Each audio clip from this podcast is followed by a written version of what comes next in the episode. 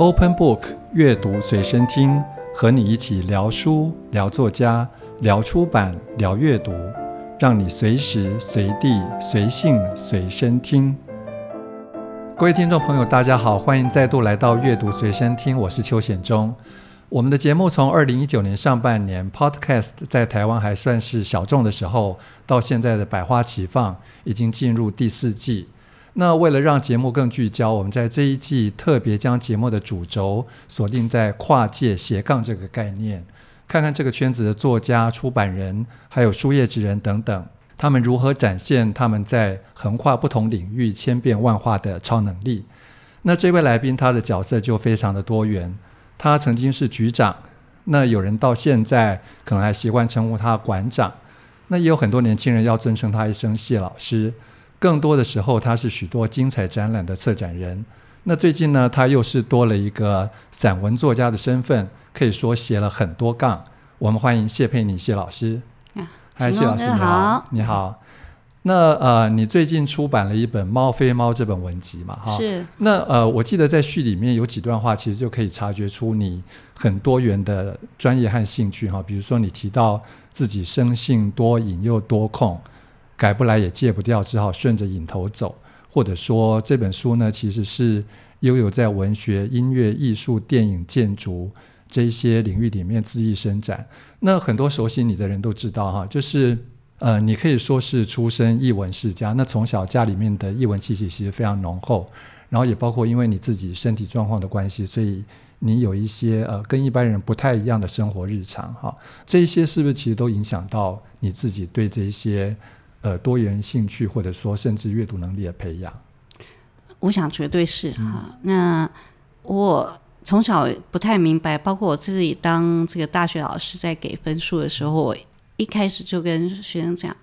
全天下最莫名其妙就是从一百分开始扣，因为整个人生从零开始，它就是慢慢的加重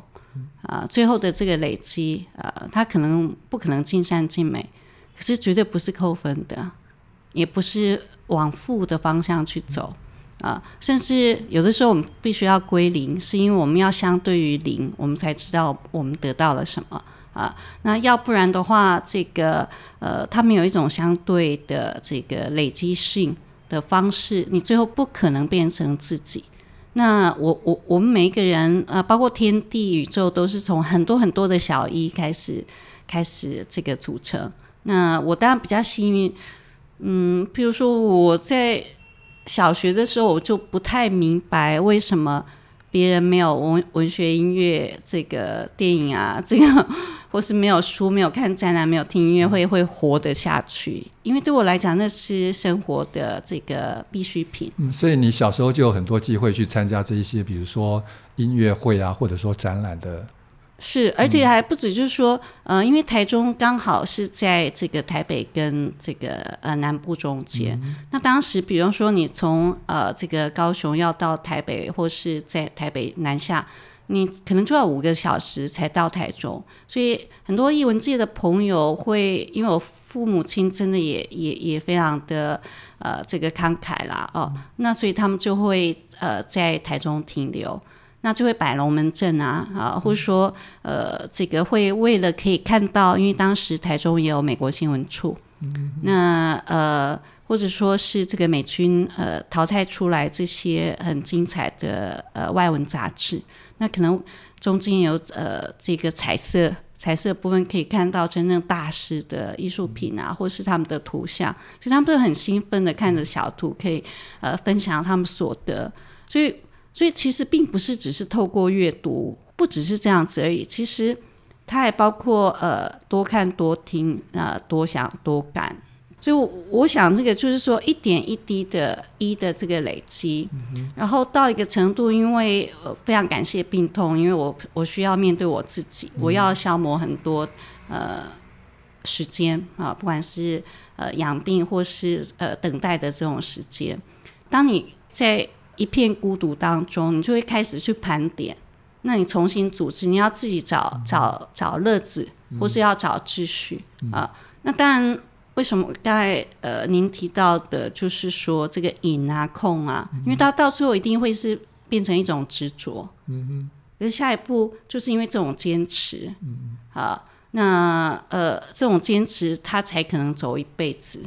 啊，所以我感谢这些隐和控，嗯，但是对我来讲，没有什么是简单的，嗯，那也没有什么是是 close chapter，它它没它它绝对不是一个封闭的篇章，嗯，好，那我们都是别人的可能一个注脚，或是我们别人的一个起头，或者说。呃，但是我们始终都不会是别人最终章。嗯哼，啊，okay. 那你刚刚提到这些，就是说年纪比较小的时候的一些体验，或者说你刚刚讲的，说你在可能在病痛中间，自己在脑袋里面做的所谓的盘点，有没有什么你自己回想起来比较深刻的经验？因为像我如果开大刀的时候，嗯、其实我完全就剩下我好的眼睛这边，嗯、还有。呃，就是比方说没有打点滴那只手剩下几个指头可以动，嗯、所以你第一个你要清楚，其实肉体或是实体的东西是可以帮助你有限。嗯哼，啊，那最厉害的就是还是呃超越身体的这个这个部分。嗯、那想象，那就当然这有很多的这个素材在啊，可是我也很清楚，就像我可以想象我明天就会好起来。可是我还是必须要经过一定的这个程序，呃，我可以任性的说，我不，我不要好痛苦。可是他还是会来，该来还是会来。所以我们要经过一定的程序，不然你是呃，要要要习惯性把自己交付给别人啊，比方交交给医护人员，那也要相信他们判断，不是我只是想象中的这个判断啊。那还有一个部分就是，我觉得这个家庭教育真的蛮重要的，就是。不管怎么样，我呃，我父母亲一定说你就是要谢谢、感谢、感谢别人。那我即使剩下一个三三个手指头可以握笔，只能移动一个很小的区域，呃，我我我我相信马偕医院的这个资深的医生都会记得。就我我就不断的画很小的 miniature，画这个呃小图去感谢他们。嗯、那那那也可能就是窄窄的这个。呃，这个病床那个眼睛高度可以看到的，呃，比如竹围的 的田野啊，或者说哎，空中飞过的鸟，哦、就是你从窗子看出去的一些景象。可是我，我，可能只看到一只鸟，可是我想象它怎么飞，嗯嗯，或是我看到哇，那那片夕阳好漂亮，那我就开始想象哦，会有会有牛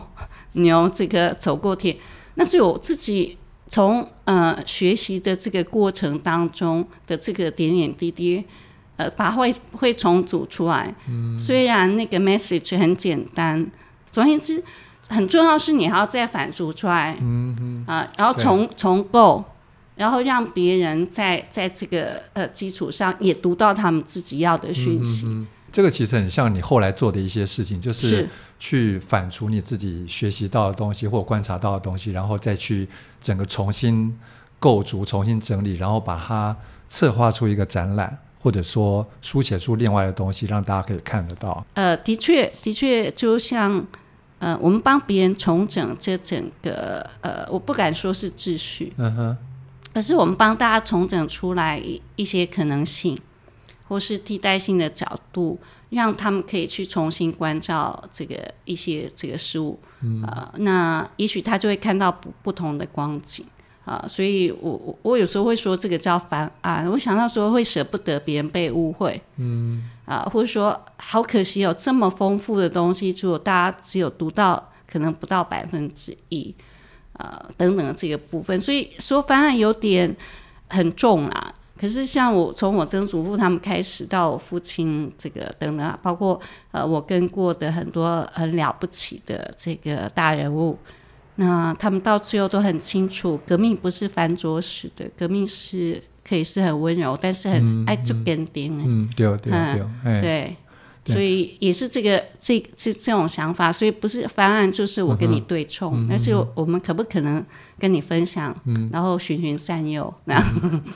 那先问一下，因为你刚刚提到你过去一些在第三世界工作的经验哈，那其实你在《猫飞猫》这本书里面也稍微提到一些。那可不可以再稍微多分享一点？因为呃，你之前也提过，就是说你曾经在四十几个国家，然后四百多座城市待过。就是我们刚才讲说，其实整个文化或人类的文明历史是巨大的信息、嗯、啊。那我我常常都会提醒，呃，提醒这个呃学生啊，或是新人，甚至呃听众啊、读者一件事情：我们现在仰望星空这么迷人，那他们启发我们这么多，呃，但是我们似乎都忘记，几乎百分之百的这些星星都是已经死亡，或是正在死亡当中。但把无无论如何尽他们最后这个力量把，把把光线传得越远越好，嗯、就是他们传达的讯息啊、呃。那也就是说，其实我们今天参与，是我们叫人家第三世界，或是呃这个战乱国家，或是呃这个分裂等等这样子的国。坦白讲，他们他们扮演的就是，其实我。最迷人那些这个呃星系组成这个宇宙这个部分，可是事实上来讲，用呃呃文化或是艺术去服务另外他他者的文化是必然的啊、像那时候九二一呃这个遇到九二一，那当然我我一些朋友他们本来就是无国界医师团啊等等这个部分，所以我第一时间请他们过来。那因为台湾很棒，台湾这种人道救援，因为呃不管是宗教团体，或者说因为我们民意民民气可用这个状况下，其实很快的就上轨道。嗯哼嗯，但是呃我非常感谢这个 我我那种呃高层的这种呃国际组织的朋友，就提醒我们的这个起码中部的呃一些官员。呃，既然这么快就就找到了这个，就是说照顾设计民生的这个部分，呃，基本上到位。可是你不要忘记，这些人受到的这个创伤，不管他是丧失这个呃物质，或是呃家人、亲人，亲人，或是只是从来没有经历过这么大的这个剧痛，所以你必须要让他可以去要创造的这个空间。绝对也不要超越宗教，因为我们宗教团体出手，所以他有帮他们出呃，让他们有有可以可能有祈祷的空间啊，有被呃这个或是悼念的空间。但是艺术文化是相对的重要，嗯嗯是，因为呃你可以让他呃去望弥撒，你可以让他呃超度念经，那都是一时的。还有其他几乎百分百的时间，他还是要去面对自己。那有这个时候，呃，艺术文化的力量就出来了，啊、呃，这个也不是为了排遣，而是要有寄托，嗯、因为不是每一个人都有宗教信仰。嗯、那到到最后，真的可能就像一样啊，呃，一首歌，啊、呃，这个呃，一阙词，啊、呃，甚至只是因为他可以看到这个天空的变化，他突然就会。得到了很、很很重要的这个疏解，嗯、然后到最后他们会运用这样子的力量，一起透过艺术来超越、嗯、啊。这尤其现在我们刚好遇到 COVID nineteen 这个时候，这个就很重要。所以，比方说那，嗯、呃，去年去年有本来有好多事情都要做，但是没有。嗯、可是我跟意大利的朋友，我们就很呃，当时当然还还比较乐观，就会想到说。我们真的不能忘记那个呃，薄伽丘嗯给我们的启示、嗯、啊！我们一群完全不认识的人，我们只是为了呃这个争取继续活下去的机会，我们到山上去避瘟疫，诶，之后也没有打算要在一起。可是那那十天当中，我们可以为彼此做什么？嗯，那也不是单纯只是为了排遣啊。那每一个人从他的这个呃生命经验，一直到他的奇思异想，那每一个人每天贡献一个故事，嗯哼，十天我们就得了十日谈，嗯嗯。那如果没有这一切超越性，我说他们如果只是得到一个记录，说最后那场瘟疫是什么，只是数字上的，可能对我们今天不会变成我们二零呃二零年。的呃，另外一个新的文本，而且那种激励人心，嗯、再去创造更多呃，这个透过这个文化艺术，嗯、到底可以让我们再怎么超越我们自己的这个时代？嗯、要不然那都是呃几百年前的事情。嗯嗯，所以这个变成蛮蛮蛮重要的。嗯嗯，那你刚因为特别提到说，就在那个 COVID-19 这个年代里面，当然一去年一整年有很多。包括展览或者说呃演出，其实都停摆。那等于是文化艺术可能用另外一种形式让大家接触，比如说用线上的方式，或者说呃场馆封闭了，那一般人怎么样可以接触到实体艺术？那就说这变成好像一个时代的趋势，甚至在这之前，比如说有一些平台，它就是用数位的方式让一般人去接触艺术。那你怎么看待这样子的趋势，或者说因为疫情时代不得不做的一些改变？呃，也许我可以用。两两个方向去回应，嗯、一方面我们看它正面的，嗯、就还好。我们前一段时间发展这个呃，就 ID 产业走到一个程度，而且大家已经习惯透过社群网络去做分享了、嗯、啊，所以它已经打开到一个程度。那甚至每一个人手边的这个设备都可以支应他如何参与呃参与别人的这个就 social network 的这个部分、嗯嗯、啊。那或者说、嗯、啊，像听 podcast 呃。跟以前看这个 YouTube，比方说一条或什么，嗯、他们就跟你说好，一定要七分钟、十一分钟。就现在大家都可以延长，比如说到三十分钟、嗯、啊，这样子这个这个长度，所以这个是正向的。嗯。可是相对来讲，刚好我们也也也可以去检验，过早的相信这样子的科技传媒或是线上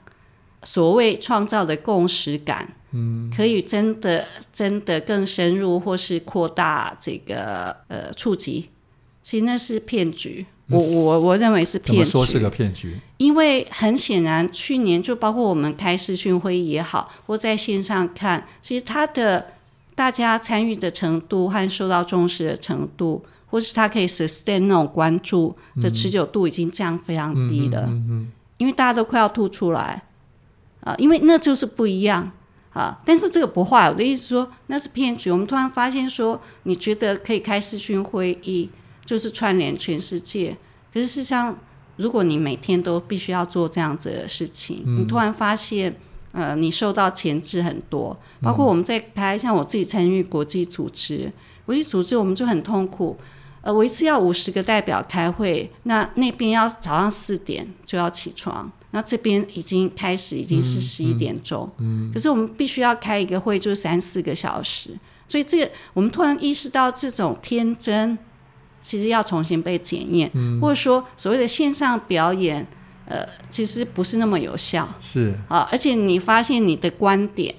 你的视角受限了。对，嗯、全部完全是别人帮你决定的。嗯嗯、那。而且大家到最后，因为传播的这种呃呃载体是一样的，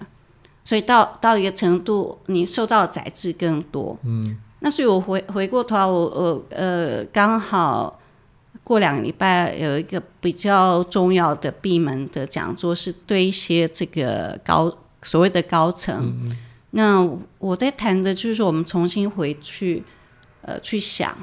想的时候，其实不管从这个二十世纪初，像这个 T.S. Eliot 的的长诗或是戏剧，嗯、啊，甚至他的猫，他写的猫的书，那再往前一九八四啊等等的，其实都早就想完了。嗯，今天他们预测这个部分，到最后说，当科技的饱和，嗯，呃，其实它的那个啊浅碟是越来越严重。嗯，因为你你忙不过来。是啊，嗯、那。然后第二个部分，你甚至会更更不相信整个整个整个呃世界，嗯，哦，所以你看到这个世界，嗯，因为你无法吸收的时候，真的就只能吃这么多，嗯啊，嗯。那那也就是说，它是正向，还好我们准备好了，我们今天还可以用这个方式。可是如果它不超越的时候，嗯，这不是五呃五 G 什么可以可以解决的，嗯嗯、是是，对，哎、而是我们的感受性有没有更打开，所以。呃，如果因为这样阅读或是视听人的容忍度提高，嗯、而且是普遍的提高，这是好事。嗯、对，那人自动的反抗，就呃很有默契的集体的说“我不要”，嗯，这个往往往往是很惊人的力量。嗯嗯，对对，嗯嗯。那我们再回到《猫非猫》这本书哈，那呃，当然就是。因为你有提到说，这每一篇都是以猫为触媒去发想的文字，那每一篇的主题也不一样，其实有点像一个小策展哈，就是说每一篇它其实有一个小主题，但是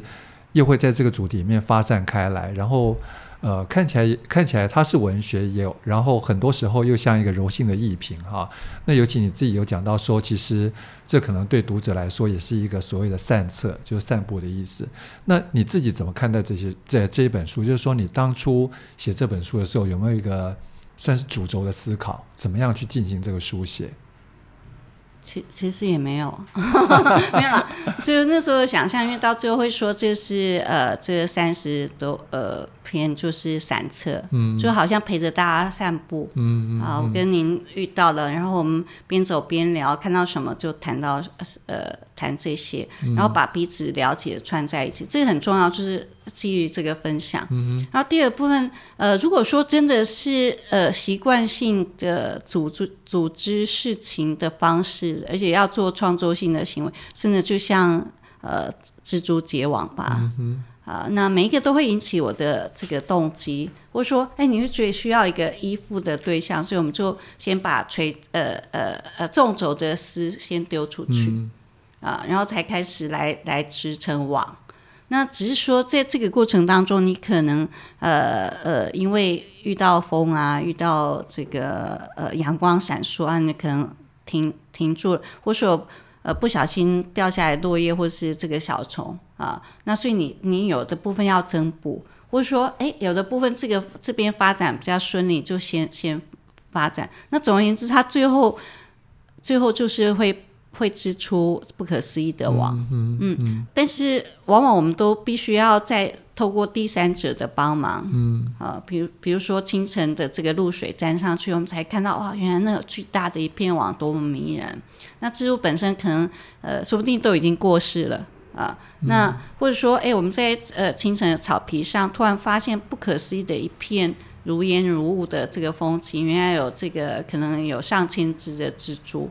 啊，帮我们结了这些网，其实我我我觉得就是就是还是在一个散步的过程当中，所以就像猫一样，啊，它它自己会会穿梭，会停止，会会做。那我我们其实从来不晓得猫眼睛看到什么，也有可能是我们一厢情愿，呃的这个结果。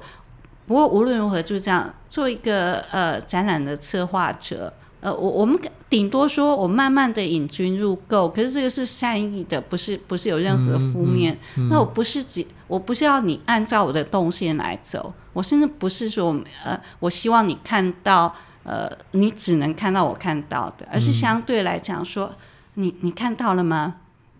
还有这样子的可能。那你看到了吗？然后你继续再再再再继续走，对，嗯，嗯，所以我我蛮开心的，就是说。呃，不管是呃小孩，或是到呃真的是各种学者专家，他们都很直接跟我讲，呃，读读这本书最棒的事情，但是也是最累的事情，就是读一读，他们就会忍不住要开始 Google 起来，对，或者开始觉得要做笔记，对，对，那这是好事，就是说 Google 的的危险是在它前三、前几，可能甚至前十页，它未必可靠的那个部分，那也许我们就是。就是帮大家做一些串联。嗯嗯。嗯，那如果你有兴趣，你就继续，千万不要按照次序这样子，嗯，啊，要不然你会卡住。嗯。啊，所以呃呃，就拜托各位读者，如果有兴趣，你先挑你喜欢的篇章，你就读了，嗯、像猫一样，我说跳着读，嗯，一点问题都没有。嗯。嗯然后可能就是读完你自己喜欢，再回头去看一些你自己可能比较不熟悉的，或者说你恍然大悟说，哎、嗯，你读到最后倒数几篇？嗯、那前天一个这个高雄的老朋友，他跟我说，读到最后几篇，他还恍然大悟，原来他像回旋曲，他回到前面。嗯哼，那这个这个倒是啦，嗯。嗯，那你刚刚有提到说，其实你过去也有做书的经验，甚至。呃，做的书得奖的经验哈，那其中一本其实就是你当时在高美馆担任馆长的时候办的一个展览，呃，就是约翰汤姆森。那其实他也是《猫非猫》这本书里面一个篇章的、呃、一个篇章的主题人物。那是不是可以谈一下你这你那一次的包括办这个展览的经验，或者说出这本书的经验？因为那个又是你另外一个角色，嗯。嗯，我先说为什么这次出书很忐忑。嗯，很多人误会说啊，这是你第一本书。嗯、哦，当然不是。嗯，是很久很久没有出自己的书。嗯、呃，那很久很久没有出自己的书之外，呃，完全是我可以自己做主的书，呃，这么讲就可以说是第一次。嗯，啊，因为呃，写别人或是呃帮别人做书，那是呃另外一回事。那 John Thompson 这本，当然呃，我做所有的展览都充满充满感情，嗯，所以我不会说他对我特别，嗯哼，是是很多很多的呃特别，其中之一，其中之一，啊、对，那。John Thompson 的呃这个部分包括呃很重要，就是这是台湾第一第一次。如果说现在的历史是从影像史来去做重新界定的话，嗯、呃，那么到底是谁帮台湾台湾的这个呃居民，嗯、还有台湾的山川地景做了第一次影像的记录，那就是 John Thompson。嗯、那今年刚好是他一百五十周年。嗯的这个时间，那我也不会言当时因为在高雄服务，就是那么巧。以前大家会高雄自己都会觉得自己没有文化。嗯、那今天对 John Thompson，呃，很巧的是他呃是在打狗港上岸，然后所以全台湾第一张进入影像史的这个物证或是照片就是打狗港。嗯嗯。啊、呃，那这个部分。呃，所以它至于高雄，至于台湾，至于亚洲啊，那因为呃都变成很有意义，所以这本书就是蛮强烈的方案。那如果不是呃，现在想起来是快要十呃差不多十年前，嗯、哼那开始呃，而且甚至说重新这个让大家可以看到原件，不是传说啊的这个部分让，让要不然呃。可能后面很多的书都没有再出来，嗯、特别呃这两年的一些这个在地文史工作者者的畅销书卖得很好，都很开心。嗯、呃，那但是无论如何，我到现在还没有成功的，我还很很很很在乎的是说，它到目前还不是我们的历史课本。里面会特别谈到的。而且一定要谈的，嗯、应该再来讲，全台湾人一定要知道你出现在历史上的第一这个第一次的影像，的影像是什么？嗯、等于是第一次被看到。这个是应该是这个不是对其他的国家的、嗯、或者是文化的人是素养，嗯、对我们来讲是什么？是必备的，嗯，的尝试知识，嗯，嗯对。但是我们是不是大家都没有努力这么做？嗯、那呃，连非洲都会有山峰以它为命名，只是因为它它。它的足迹啊，大家记录了这个部分，那我我觉得我们可以做的还是很多。嗯哼，好，那呃，这个部分也也是也是蛮重要。就、嗯、可是做书跟跟出自己的书真的。两回事，所以我们在里头有很多的用心，就是作为一个读者，比方说，呃，你会发现下半我们留白比较多，因为我很讨厌拿着书读的时候，自己的手指很 K，哎、那个欸，一直占到空间，嗯、或者说，呃，我们我们如果喜欢这个书，你会随时带着走，那有时候在交通工具上它摇晃，或是呃不同的这个，不是清晨就傍晚，那光线比较不足，所以。字体稍微放大，让它很松散，有空气感。嗯啊，那它它的这个篇章差不多，你就坐两站、三站捷运就可以读完这个状况、啊。那就像这个 podcast 的这这个想法嘛，嗯、啊，上下班，所以有有很多的部分真的是从读者的角度，从做书的这个人的角度。嗯、那现在再回到刚刚一开始我特别提到的，跟你。呃，小时候的一个阅读经验很有关系，就是你在十二岁的时候吧，就是已经阅读了《神曲》，嗯，就这一部其实蛮经典的著作哈。那呃，甚至你自己的英文名字 Beatrice，对，也跟 Beatrice，对对，也跟这本书很有关系。那你要不要谈一下？就是说你在那么小的年纪就读到这一部经典，你那时候自己的体验，因为你后来好像还会很热情的特别去跟你的国中同学去分享这本书啊。因为以前在呃初中的时候，因为往返都要一个小时啊，那所以往往放学的时候，我就会跟我的同学们做分享，因为他们可能只是聊生活琐事，可是我觉得那么长的一段时间，大家应该分享最近读了什么杂书啊，嗯、听了什么呃奇怪的音乐，呃，对我来讲，其中一个蛮有趣的这个经验就是谈他们可能连听都没有听过，就是但丁。嗯啊、呃，微妙的事情是在这里，是因为当时我呃读但丁是我住院非常久的一段时间，因为本来只是很单纯，因为但丁的神曲是三个三三段，再加上他的导言，所以是总共是一百篇。所以刚好我那时候想，好，那我一天只要好好的读一篇，啊呃，那我就一百天就可以顺利的度过，而且会觉得，啊、而且而且那那种完全是正确，因为呃。维吉尔可以陪但丁走过这个地狱，走过炼狱。可是，呃，到天堂的门打开的时候，其实是贝亚兹丽切。那当然，这个就是说，这个呃女主角她扮演着一个，其实不止你只有透过这个超越苦难，或是只是透过文学 的呃音音乐艺术可以可以超越。到最后，她她到一个呃就到。第九重的这个天堂打开的时候，嗯、其实都无相了，嗯、啊，就是说这个代表一个超越的这个部分。那对我来讲，当然就很很重要，嗯啊，所以我想要讲的就是说，其实真的要广泛阅读，广泛的去听，嗯、然后你根本不用去想超越年龄这个事情。嗯嗯嗯、我们现在比较惨的是，我们都。呃，readily 就我我们随时准备要降格以求，嗯，我们随时准备要让他呃这个浅白化，嗯，让他那美美其名叫做和蔼可亲，增加触及率，嗯、可是事实上我们是低估了低估了所有人的呃观众读者嗯。的这个部分，嗯、因为到到最后呃应该是给充呃这个多元充分呃的选择，嗯，不是大家都一样浅。